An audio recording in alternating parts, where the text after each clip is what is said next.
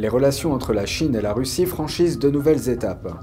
C'est ce qu'a déclaré Vladimir Poutine lors d'un récent entretien avec un responsable chinois. Le monde entier observe l'évolution des échanges entre le PCC et le gouvernement russe. Faut-il considérer le risque d'un conflit à grande échelle? Qu'en pensez-vous? Faites-le nous savoir ci-dessous et abonnez-vous si vous ne l'avez pas encore fait. Bienvenue de Regard sur la Chine. Les relations entre la Russie et la Chine franchissent de nouveaux caps. C'est ce qu'a déclaré le président russe Vladimir Poutine mercredi lors de la visite d'un haut diplomate chinois à Moscou. Le responsable chinois a dit à Poutine que les relations entre Pékin et Moscou ne pouvaient pas être influencées par d'autres pays. D'autres nations observent attentivement cette visite à la recherche de signes indiquant que Pékin pourrait offrir un soutien plus marqué au Kremlin dans sa guerre en Ukraine. Voici la suite. Vladimir Poutine a accueilli mercredi le haut diplomate chinois Wang Yi au Kremlin. Le président russe a salué les liens entre les deux pays et a déclaré que le commerce bilatéral était meilleur que les prévisions. Les relations russo-chinoises se développent comme nous l'avions prévu les années précédentes, tout va de l'avant, tout se développe et nous franchissons de nouvelles étapes. La Chine est le plus gros acheteur de pétrole de la Russie, l'une des principales sources de revenus pour les caisses de l'État de Moscou. Poutine a déclaré à Wang qu'il attendait avec impatience la visite à Moscou du dirigeant chinois Xi Jinping. Wang a déclaré à Poutine que les relations entre les deux pays avaient résisté à la pression d'une situation internationale volatile et que les crises offraient certaines opportunités. Nous tenons à souligner une fois de plus que le partenariat stratégique global entre la Russie et la Chine n'a jamais été dirigé contre une tierce partie, et qu'il n'est pas soumis à l'ingérence et à la provocation d'une quelconque tierce partie. Qui plus est, nous ne nous laisserons pas submerger par la coercition et la pression d'une tierce partie. Wang avait auparavant rencontré le ministre russe des Affaires étrangères, Sergei Lavrov, et avait déclaré qu'il espérait conclure de nouveaux accords au cours de sa visite à Moscou. Aucun détail n'a été fourni sur ces accords. La visite de Wang intervient après que les États-Unis se sont inquiétés ces derniers jours de la possibilité que la Chine fournisse des armes et des munitions à la Russie. Pékin a nié fournir un soutien militaire à la Russie.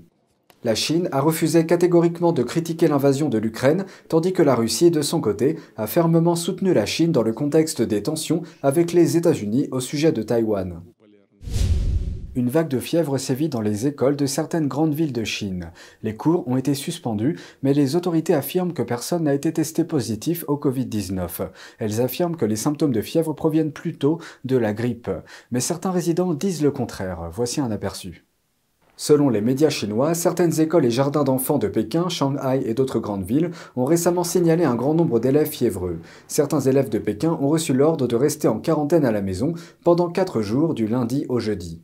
D'autres écoles ont également suspendu les cours. La semaine dernière, le Parti communiste chinois a annoncé ce qu'il a appelé une victoire significative et décisive dans sa lutte contre le Covid-19. Mais avec la multiplication des cas de fièvre dans les écoles, des questions se posent. S'agit-il vraiment d'une simple grippe comme le disent les autorités ou pourrait-il s'agir d'une nouvelle épidémie de Covid-19 De toute façon, même quand il s'agissait du Covid-19, les autorités disaient toujours que c'était la grippe. Elles ont semé la confusion chez les gens. On ne peut pas dire ce qui se passe vraiment. Sinon, ils disent que vous répandez des rumeurs et que vous divulguez des secrets d'État. On peut être accusé de n'importe quel crime. Un autre résident a fait le lien avec l'une des réunions annuelles les plus importantes de Pékin. Il s'agit des deux sessions où les membres du Parti communiste se réunissent pour parler de leur politique. Elle doit commencer au début du mois de mars. Chaque année, les autorités chinoises ont pour habitude de resserrer leur emprise sur la population avant la rencontre. C'est peut-être pour renforcer le contrôle, et le régime a peur que quelque chose comme la révolution des cheveux blancs apparaisse à nouveau. Le régime n'a plus aucune crédibilité. Il dit juste ce qu'il veut dire. Ils ont toujours dit de pures bêtises. La révolution des cheveux blancs fait référence aux dizaines de milliers de retraités qui sont récemment descendus dans la rue à Shanghai, Wuhan et dans d'autres villes. Ils se sont rassemblés pour dénoncer la réduction de leurs prestations d'assurance médicale. Un conflit juridique entre un militant des droits de l'homme et l'ambassade de Chine au Royaume-Uni. La police de Londres a abandonné une enquête sur l'activiste Drew Pavlou. Il était accusé d'avoir envoyé une menace à la bombe à l'ambassade de Chine. Regardons ça de plus près. Fortement opposé au Parti communiste chinois, l'Australien a été arrêté en juillet dernier alors qu'il manifestait devant l'ambassade à Londres. Pavlou a été détenu pendant 23 heures par la police, qui l'a interrogé sur un courriel dans lequel il aurait affirmé vouloir faire exploser l'ambassade en raison de la répression des Ouïghours par Pékin. Il a nié ces allégations et a déclaré avoir été piégé par le régime chinois. La police a déclaré qu'il était désormais totalement innocenté de tout acte répréhensible. Les militants affirment que ces fausses menaces par courriel s'inscrivent dans le cadre d'une répression internationale plus large de la part des régimes autoritaires.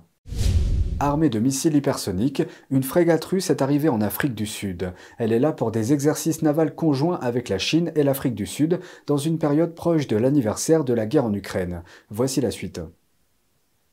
Voici la frégate phare de la Russie, équipée de missiles hypersoniques de nouvelle génération, qui arrive dans la baie de Richards en Afrique du Sud pour des exercices navals conjoints.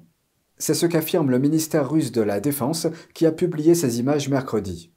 Le navire, baptisé l'amiral Gorshkov de la flotte de l'Union soviétique, arrivait pour des exercices auxquels participait la Chine et que l'Afrique du Sud qualifie de routiniers.